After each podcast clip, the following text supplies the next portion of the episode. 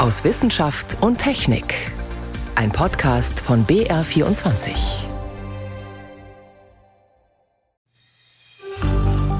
Heute mit Stefan Geier. Dass man am Telefon von Betrügern angerufen wird, das ist eine alte Masche. Aber dass am Telefon eine Stimme zu hören ist, die man kennt und die um Hilfe bittet, obwohl das eigentlich ein Betrüger ist, das ist neu. Aber dank Voice Cloning ganz leicht möglich. Wie gefährlich können solche Voice Clones werden?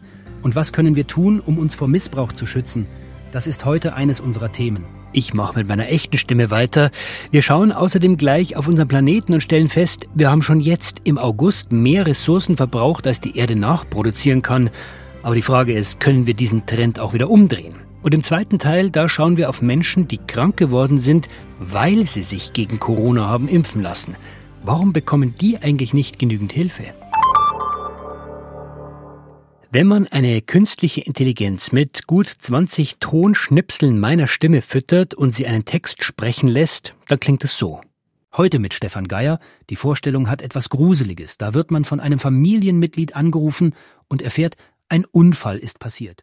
Dieses Ergebnis hat mich jetzt noch nicht vollständig überzeugt, aber man muss zugeben, das war mit relativ wenig Aufwand, mit etwas mehr Geduld und Mühe, da bekommt man es wahrscheinlich besser hin. Und wenn man sich vorstellt, man wird von dieser Stimme angerufen, am Telefon, in einer Stresssituation, vielleicht merkt man den Unterschied nicht auf Anhieb. Und so häufen sich inzwischen die Fälle, bei denen Menschen tatsächlich von Betrügern mit geklonten Stimmen ihrer Angehörigen angerufen werden und zum Beispiel unter Druck gesetzt werden, Geld zu überweisen.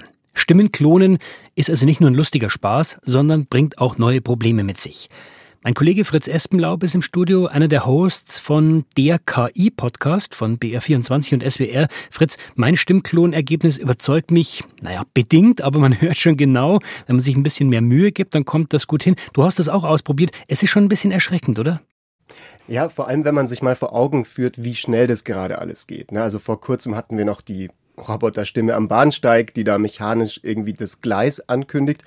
Und jetzt erleben wir aber bei eben der Stimme dasselbe, was wir schon bei Text und bei Bild erlebt haben mit KI, nämlich dass halt es immer schwerer wird, menschliche und künstliche Inhalte voneinander zu unterscheiden. Ja, und das birgt eben wie immer auch Möglichkeiten, aber auch Risiken. Einerseits ne, Werkzeug für Kreativschaffende. Im Prinzip kann jetzt jeder zu Hause sein eigenes Hörspiel mit verschiedenen Sprechern, Sprecherinnen einspielen Andererseits natürlich auch bestens geeignet für Manipulation und für Betrug. Aber das heißt, man muss schon unterscheiden. Also eine künstlich erzeugte Stimme, die man nicht von einer menschlichen generell unterscheiden kann, das geht schon erstaunlich gut. Und eine bestimmte Stimme, also deine, meine, unsere Stimme zu 100 Prozent zu kopieren, das ist aufwendig, aber es ist möglich. Wie wird denn damit heute schon Schindluder getrieben? Ja, Im Prinzip überall da, wo wir auf Stimmen uns verlassen, um Vertrauen zu schaffen. Also ganz klassisches Beispiel ist der Enkeltrick am Telefon. Also ne, gibt jetzt schon viele Berichte, dass Betrüger versuchen, mit KI-generierten Fake-Stimmen eben Eltern und Verwandte abzuzocken. Ein Beispiel ist ja sehr bekannt geworden in den letzten Wochen. Da bekommen Eltern also den Anruf, der Sohn hat einen Unfall gebaut, hat eine Frau überfahren, ist gar nicht so lustig. Er wird von der Polizei festgehalten und die Eltern sollen dann eine Kaution bezahlen zum Beispiel.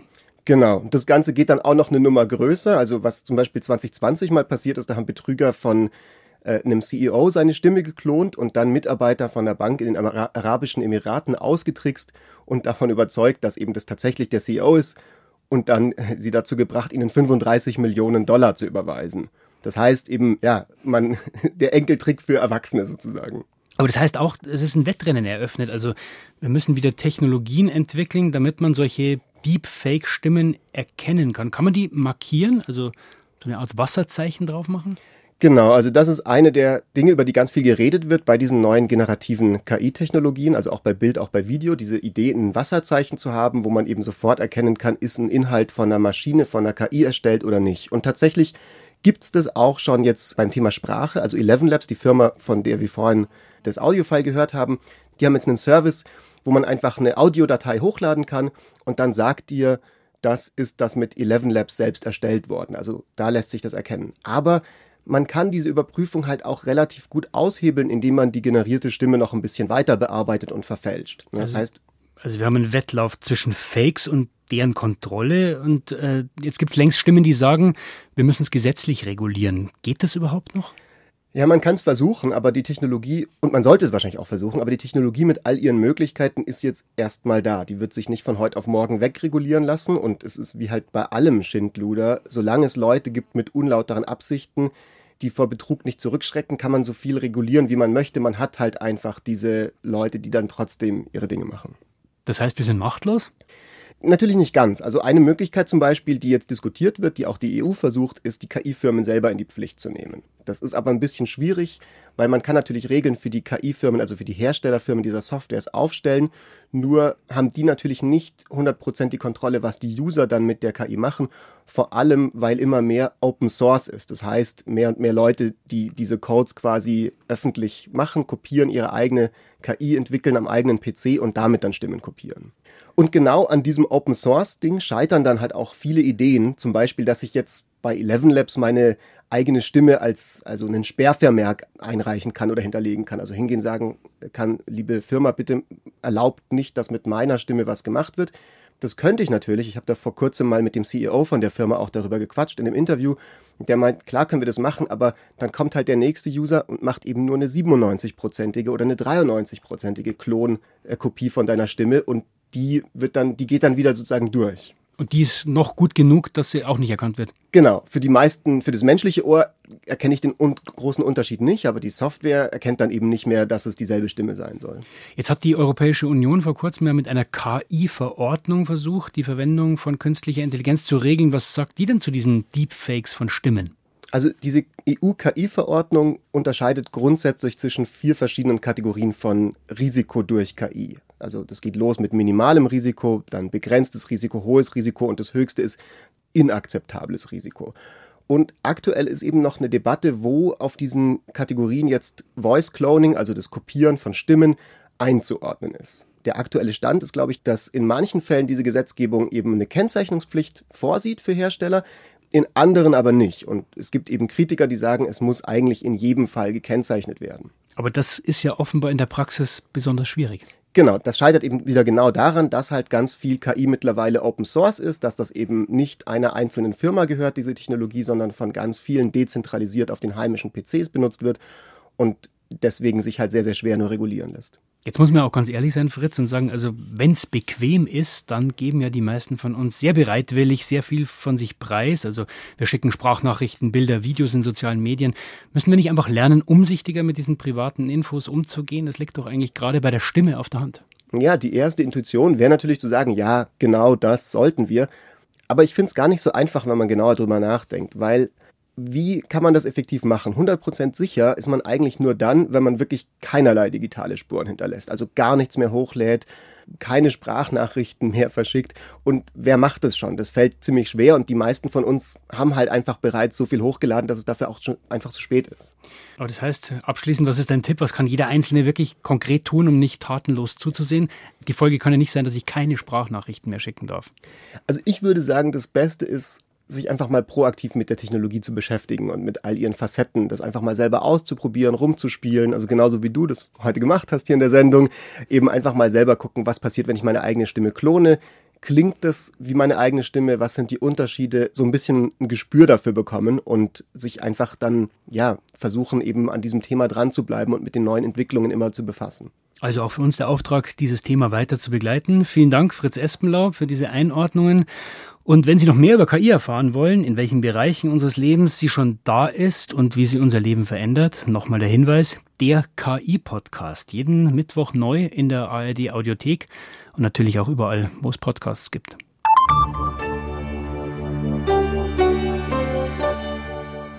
Es ist noch gar nicht so lange her, da war die Welt noch mehr oder weniger im Gleichgewicht. Heißt, um 1970, also vor gut 50 Jahren, da haben alle Menschen rechnerisch nur so viel verbraucht, wie die Erde in diesem Jahr an Ressourcen nachgeliefert hat. Trinkwasser, Nahrung, Energie und so weiter. Aber dann waren die Ressourcen irgendwann schon im Dezember aufgebraucht. Die Menschen haben angefangen, mehr zu verbrauchen, als die Erde nachproduzieren kann. Und inzwischen ist dieser Tag schon im August. Dieses Jahr, 2023, war er am 2. August. Earth Overshoot Day heißt dieser Tag, also Erdüberlastungstag. Und in den kommenden fünf Monaten, da leben wir dann auf Pump. Man könnte auch sagen, wir brauchen ein Dreiviertel Erden. Und 2030 werden es, wenn wir so weitermachen, schon zwei Erden sein. Das muss aber nicht so bleiben, berichtet Andreas Kegel. Der Erdüberlastungstag hat sich dieses Jahr um fünf Tage nach hinten verschoben. Vom 28. Juli auf den 2. August. Doch das ist leider keine Trendwende sondern nur eine Anpassung an zusätzliche Daten, sagen die Forschenden des Global Footprint Network, die den ökologischen Fußabdruck der Menschheit berechnen. Tatsächlich positiv war der Rückgang der Erdüberlastung um fast einen Monat während der Corona-Pandemie, so der Philosoph und Ökonom Professor Johannes Wallacher von der Münchner Hochschule für Philosophie. Viele Aktivitäten wurden runtergefahren, Flugreisen, das Wirtschaftswachstum wurde reduziert. Ich glaube, die Herausforderung besteht jetzt zu zeigen, dass wir das ganz bewusst und nicht unfreiwillig können und dass wir dadurch eben uns nicht einschränken, sondern unseren Wohlstand auf eine andere, zukunftsfähigere Weise produzieren können. Die Industrieländer verbrauchen erwartungsgemäß am meisten Ressourcen. In den USA ist die Erdüberlastung schon am 13. März, in Deutschland am 4. Mai, in China am 2. Juni. Jamaika dagegen ist sozusagen Klassenprimus. Hier ist der errechnete Überlastungstag erst am 20. Dezember. Was können wir tun, um die gestresste Erde zu entlasten? Weniger Fleisch essen, weniger fliegen, weniger Autofahren, weniger Gas verbrauchen. Das würde die Ökobilanz der Welt verbessern. Klar. Aber alles auf den Bürger abwälzen, greift zu kurz, meint der Wirtschaftsethiker Johannes Wallacher. Es braucht klare staatliche Vorgaben. Wir müssten anfangen, die Aktivitäten, die wir momentan aktiv subventionieren, Stichwort Dieselprivileg, Pendlerpauschale zurückzufahren. Und damit hätten wir in Deutschland zum Beispiel einen hohen zweistelligen Milliardenbetrag, den wir für Investitionen in die Zukunft, für soziale Ausgleichsmaßnahmen einsetzen könnten, um diesen Wandel aktiv voranzutreiben. Vor allem sollten die Politikerinnen und Politiker besser kommunizieren. Da sind sich Fachleute einig sagt die Klimaforscherin Julia Pongratz von der Ludwig-Maximilians-Universität München. Wenn wir beispielsweise daran denken, dass wir den Mobilitätssektor umstrukturieren, dann werden wir sauberere Städte haben, in denen auch Kinder wieder auf den Straßen spielen. Wenn man über Ernährungsgewohnheiten nachdenkt, dann sehen wir ja, dass hoher Fleischkonsum auch korreliert mit erhöhten Herz-Kreislauf-Erkrankungen. Und ich glaube, das müssen wir viel mehr kommunizieren. Anstatt die Zukunft schwarz zu malen, sollten wir die Chancen sehen, wenn wir jetzt anfangen, die Wirtschaft nachhaltig umzubauen. So Johannes Wallacher. Wir haben die deutsche Ingenieurskunst, wir haben die Ideen, wir haben gute Universitäten und gut ausgebildete junge Menschen. Und wenn wir das alles zusammenbringen zu einem Ziel, den Wandel hin zu einer nachhaltigen Gesellschaft zu schaffen, dann ist die Chance nicht gering, dass dieser Wandel gut gelingt.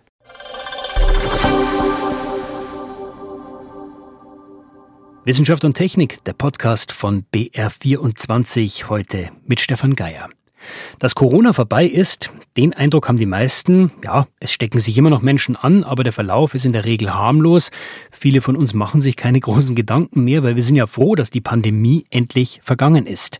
Und das ist auch so dank der Impfung. Es gibt aber Menschen, die leiden bis heute und das gerade, weil sie sich impfen haben lassen. Post-Vac heißt dieses Krankheitsbild, also nach der Impfung.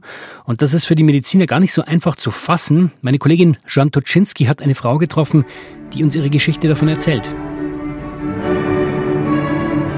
Im Opernfoyer des Kasseler Staatstheaters spielen neun Cellistinnen und Cellisten die Ouvertüre von Mozarts Oper Figaros Hochzeit. Im Publikum sitzt Sophie Geismann, 21 Jahre.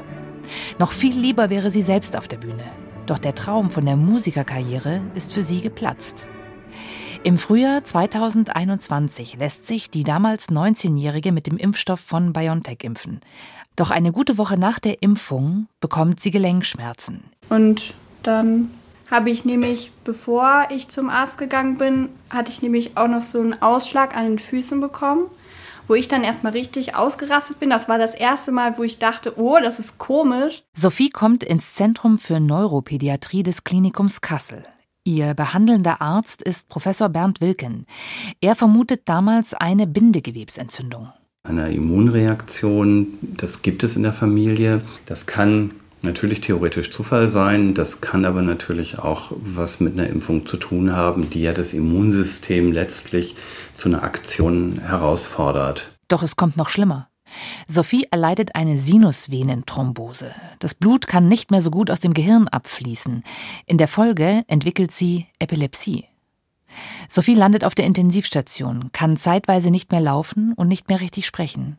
Allein in Bayern sind seit Beginn der Corona-Impfkampagne insgesamt rund 2200 Anträge auf Versorgung bei Verdacht auf einen Impfschaden eingegangen.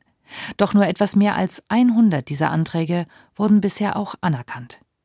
Jetzt klagt Sophie Geismann gegen die Firma BioNTech. Sie fühlt sich im Stich gelassen und um ihren Traum von der Musikerkarriere gebracht. Also geimpft, geschädigt und dann vergessen. Der Gedanke kommt einem, wenn man diese Geschichte hört. Und meine Kollegin Jan Toczynski, die unter anderem Sophie Geismann getroffen hat, ist jetzt im Studio. Hallo Jan.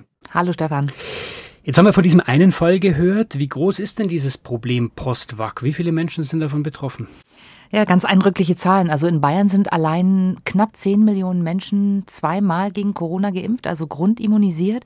Und es wurden insgesamt etwas über 2200 Anträge auf Versorgung gestellt wegen eines mutmaßlichen Impfschadens. Bisher sind davon etwa 100 genehmigt.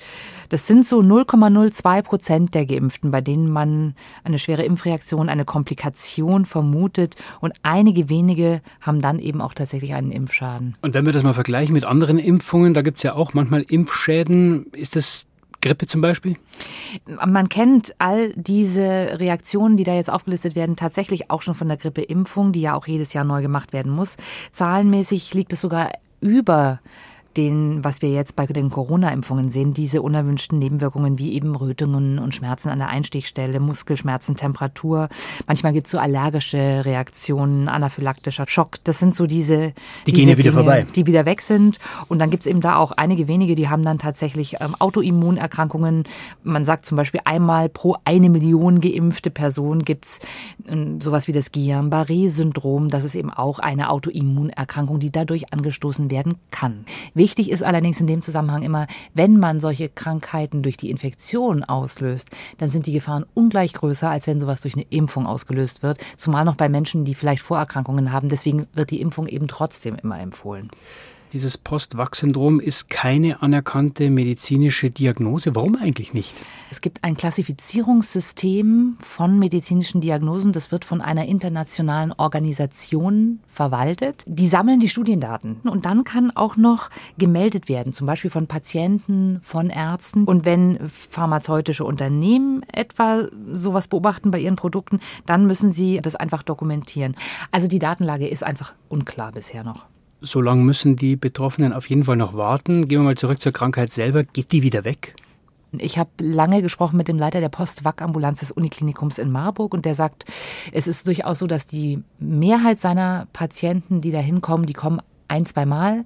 Denen kann man bestimmte Dinge an die Hand geben und es schleicht sich vieles auch aus. Es dauert sehr lange. Aber es gibt eben dann doch auch die, die wirklich nicht auf die Beine kommen, die diese chronische Fatigue zum Beispiel haben. Und wenn ich betroffen bin und gehen wir mal davon aus, ich kann nur noch reduziert oder gar nicht mehr arbeiten oder bin vielleicht sogar berufsunfähig. Wir haben ja auch gehört, manchmal kann man gar nicht mehr aus dem Bett aufstehen.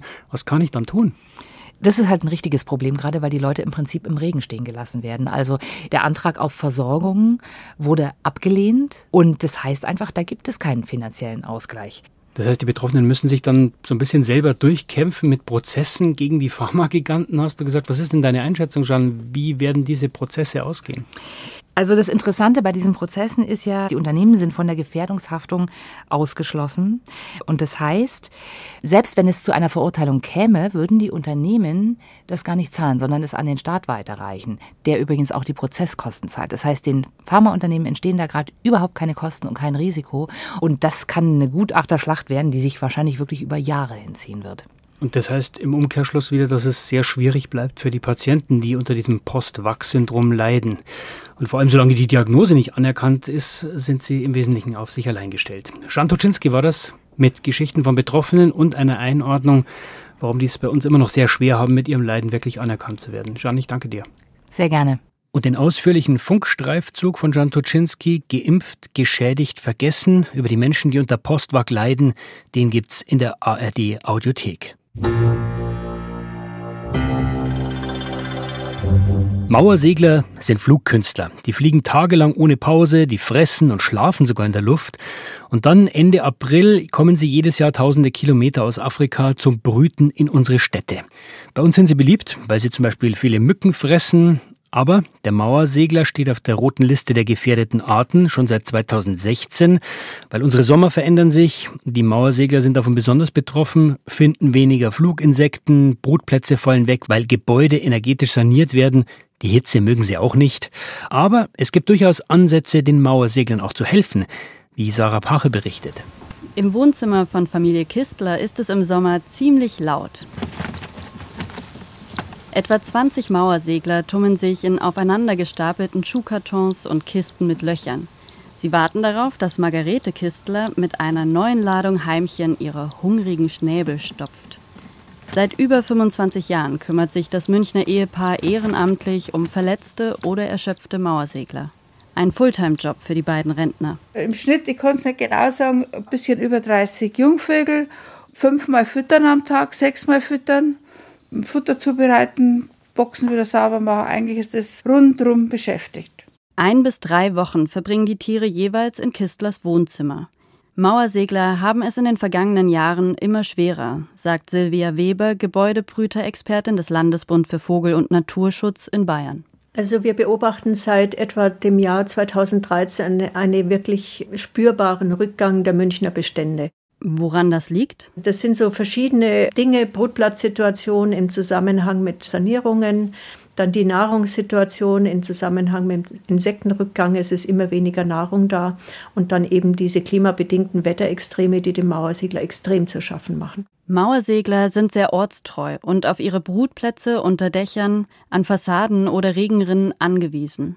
Werden Häuser neu gedämmt und bekommen eine neue Fassade, dann bleiben oft kaum Möglichkeiten für sie. Ein einfaches Mittel zur Abhilfe wäre es, mehr Nistkästen aufzuhängen.